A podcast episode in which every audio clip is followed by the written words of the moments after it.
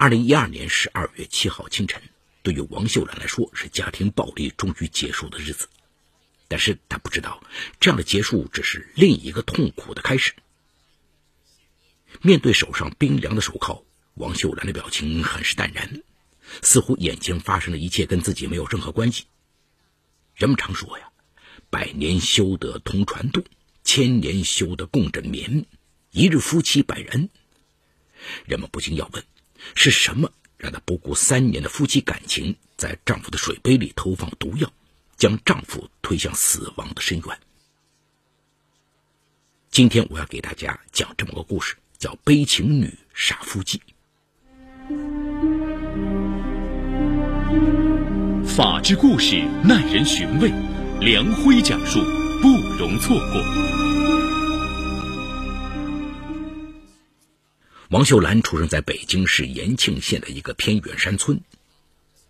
因为家境贫困，家里兄弟姐妹多，小学没毕业就辍学在家，帮助家人做些力所能及的活儿，以减轻家庭的负担。王秀兰啊，是一个老实、勤快、善良的女孩，人也长得比较出众，村里人对她印象都比较好。转眼间，王秀兰已经出落成一个大姑娘了，也到了谈婚论嫁的年纪。村里一些人开始张罗着为王秀兰说媒，但是他们不知道，此时的王秀兰心中已经有了心仪的对象，两人已经私下交往了一年多。面对每天接踵而至的说媒人，王秀兰都会委婉拒绝，声称自己年纪还小，不着急结婚。这种情况下，王秀兰的父母坐不住了，他们找到王秀兰，跟她认真的谈了一次。面对父母一而再、再而三的追问，王秀兰终于说出了她已经有心仪的对象，就是本村青年。听到女儿心中隐藏的秘密，父母当即提出反对。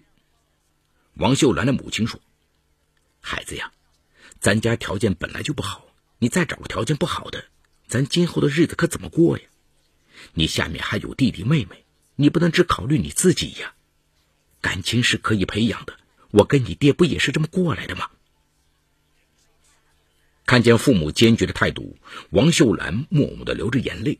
她想用沉默来反抗父母的干涉，用执着来捍卫自己的爱情。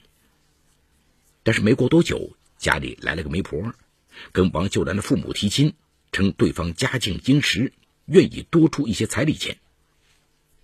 正在为一家人的生计发愁的王秀兰父母觉得这个对象不错。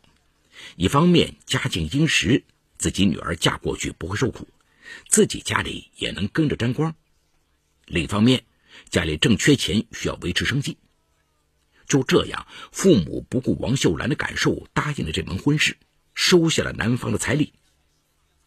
面对父母的决绝，王秀兰的反抗已经是苍白无力了。在父母的干涉下，她告别了昔日的恋人，嫁给了一个没有任何感情基础的男人。婚后的王秀兰选择了安于现状，她想，这可能就是自己的命运吧。现在的丈夫对自己也很不错，勤劳的王秀兰尽量尽着妻子的本分，孝敬公婆，操持家务。没过多久，王秀兰便怀孕了，并很快为男方家里产下了男婴，一家人为这个新生命的到来感到欣喜。王秀兰对未来充满期待。可是好景不长，产后的王秀兰因为照顾孩子，与婆婆之间出现了隔阂，丈夫也因此对她越来越冷淡，夫妻感情开始出现裂痕。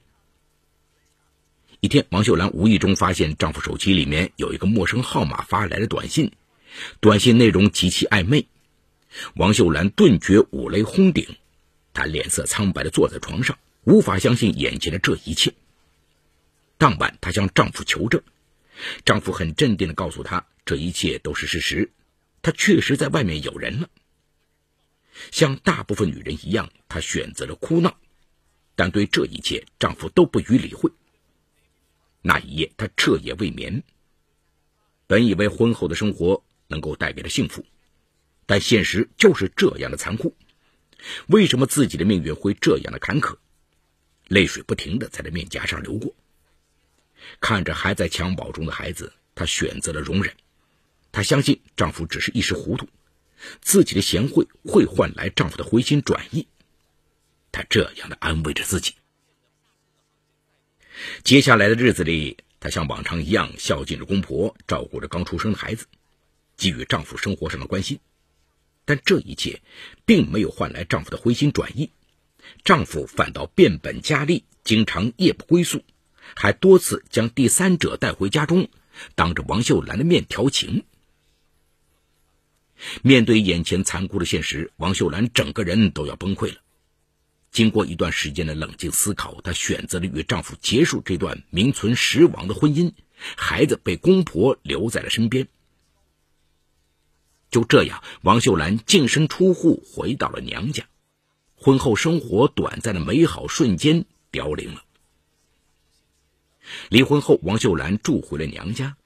父母对于王秀兰的离婚不但不同情，反倒认为是家门的耻辱，对女儿越来越冷淡。村里人也经常在背后议论王秀兰的不幸。面对众人的闲言碎语，王秀兰只能在深夜的时候一个人偷偷掉眼泪，连个倾诉的人都没有。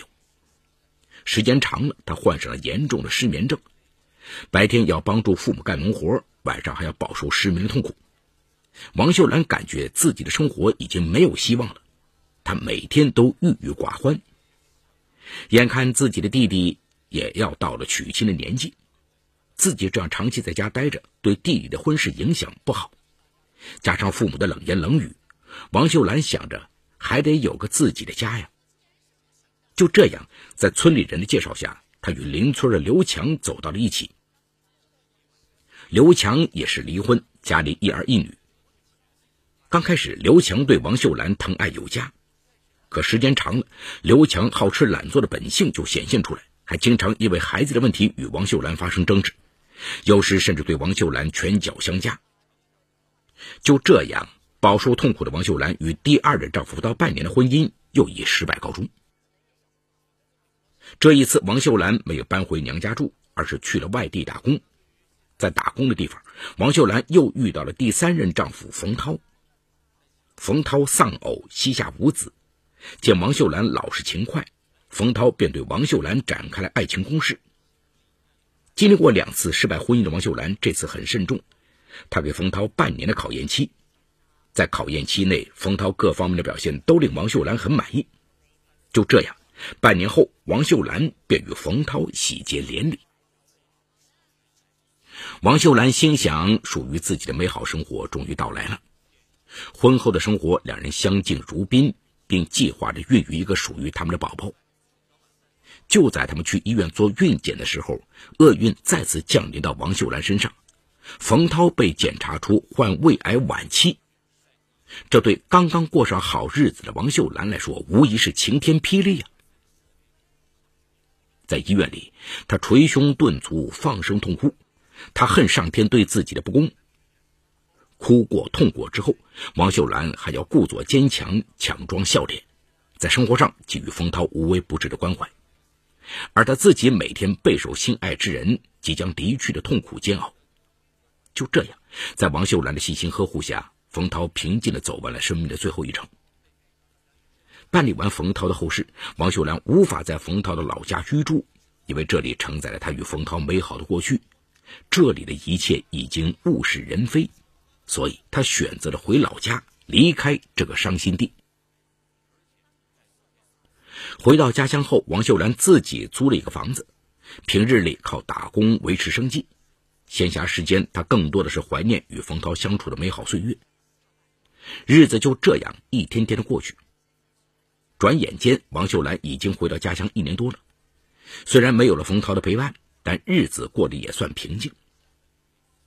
但是不久，王秀兰这种平静的生活被再次打破。在他打工的小饭店里，他结识了厨师张和平。张和平也是延庆当地人，因家庭贫困，已年过半百，尚未成家。张和平比王秀兰大，平时工作中也处处帮助王秀兰，还偷偷的给王秀兰买些吃的，经常会给王秀兰做上一顿可口的饭菜。因为张和平会照顾人，加上王秀兰此时也正处于感情的空窗期，想想自己这样一个人飘着也不是个长久之计，张和平对自己也不错，也算是知音。于是他决定与张和平组建家庭。就这样，王秀兰开始了自己的第四次婚姻。与张和平结婚后，王秀兰便辞去了饭店的工作，在家专职照顾张和平的饮食起居。对于年逾五旬的张和平来说，晚年娶到媳妇儿乃是一件幸事，因此他倍加珍惜与王秀兰的婚姻。但就是这种珍惜，才为后来的家暴埋下了隐患。王秀兰心想，自己后半生终于能够像别人一样过上和睦的家庭生活，能够享受到丈夫的疼爱。每每想到这里，王秀兰脸上都会洋溢着幸福的微笑。见张和平每天工作都很辛苦，王秀兰尽量为张和平张罗丰盛的饭菜，有时还备点白酒给他解解乏。张和平很是满意王秀兰的体贴贤惠。就这样，两人携手走过了两个春夏秋冬。一切都是那样的顺利。可是就在二零一二年春天的一次争吵过后，张和平的性情大变。二零一二年的春天，张和平因为身体不舒服，早早回到了家。他刚走进院门，就听见屋里传来王秀兰跟一个男人的欢笑声。他赶紧加快了步伐。进屋后，他发现王秀兰正跟同村一个离婚的男人周强在聊天。此时的张和平面带愠色，王秀兰见状，以要做午饭为由，将周强打发出去。周强走后，张和平大声质问王秀兰：“他来我们家干什么？你俩聊得挺开心呢。”王秀兰见丈夫不高兴，就说：“他来家里说借铁锹用一用，就顺便在屋里歇会儿。都是一个村的，也不好怠慢了人家。”说完，王秀兰便去准备午饭。张和平一个人躺在炕上，越想越觉得不对劲儿，总觉得王秀兰跟周强的关系不一般，可能是太在乎王秀兰了。张和平开始胡思乱想起来。午饭的时候，张和平借着酒劲儿又与王秀兰大吵了一场。王秀兰见他有些喝多了，加上身体又不舒服，就收拾好饭桌躲了出去，想着张和平冷静一会儿就好了。晚饭时间到了，王秀兰回到家准备做晚饭。此时躺在炕上，张和平出口大骂：“你这个不要脸的，是不是找你的情夫去诉苦去了？”见王秀兰不作声，张和平更加气愤，突然从炕上坐起来，给了王秀兰一个耳光。王秀兰顿时感觉脸上火辣辣的，两眼冒金星。张和平打完王秀兰后，便倒头睡去。王秀兰一个人坐在炕上，泪水不停的流。想不到自己到了晚年还要被丈夫殴打，越想越伤心，整晚她都没有睡觉。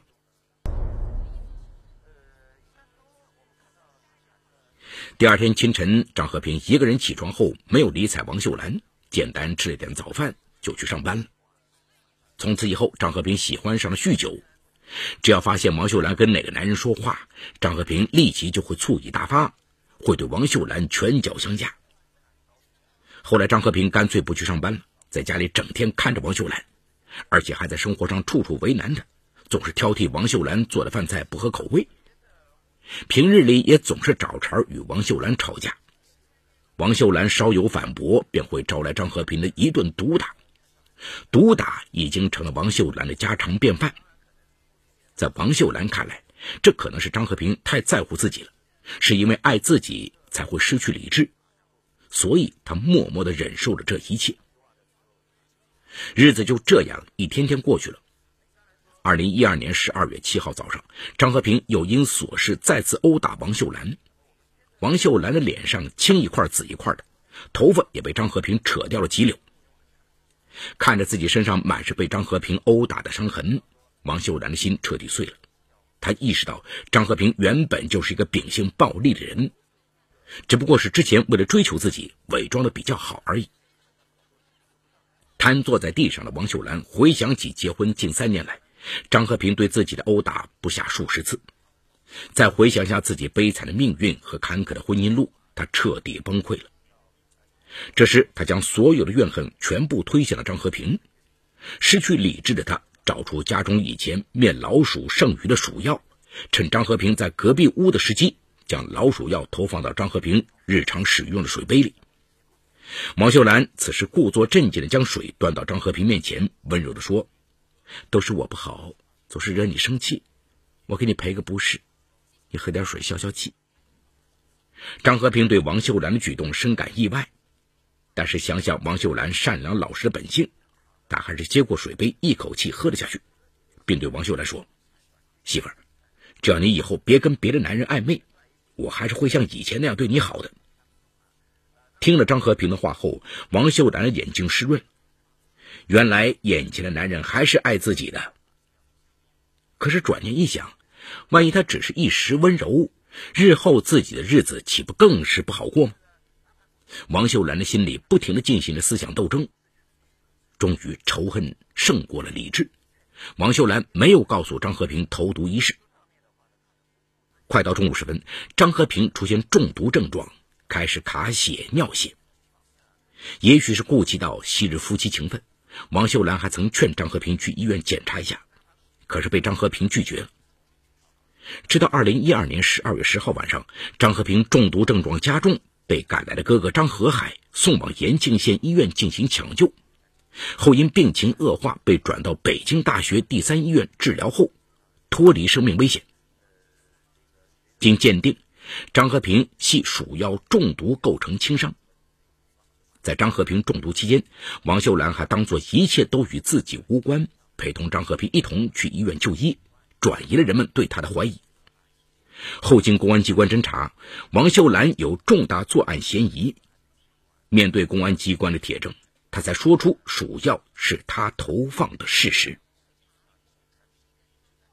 北京市延庆县法院认定王秀兰犯故意杀人罪，判处其有期徒刑三年七个月。好，故事说到这儿就告一段落。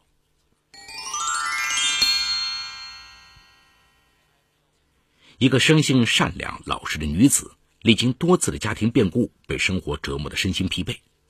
原本以为最终找到了一个好的归宿，却不想是南柯一梦。梦醒来。深陷家庭暴力的沼泽，最终不堪忍受，动了杀机，自己也走向了毁灭。本案中的王秀兰是个悲情女子，在王秀兰动了给张和平下老鼠药的念头时，已经在主观上动了杀机。她在水杯中下药，在客观上就已经实施了法律意义上的故意杀人的着手行为。接着，我们看她仇恨胜过理智，未告知张和平投毒一事。在中毒症状四天内未实施救助行为，仅在语言上劝说张和平看病等一系列行为，是在将杀人的主观故意实践到最后。因为这其中，王秀兰只要放弃当中任何一个环节，张和平都有可能获得更早的救治，但王秀兰没有，她选择了看着张和平慢慢滑向死亡。这就是法律上所说的，在主观上对犯罪结果的发生持放任态度。属于间接故意。法院考虑张和平被第三人所救，未造成最终死亡的后果，以及王秀兰因不堪忍受家庭暴力的杀人诱因，最终以故意杀人罪判处王秀兰三年七个月，是合法合理的判决。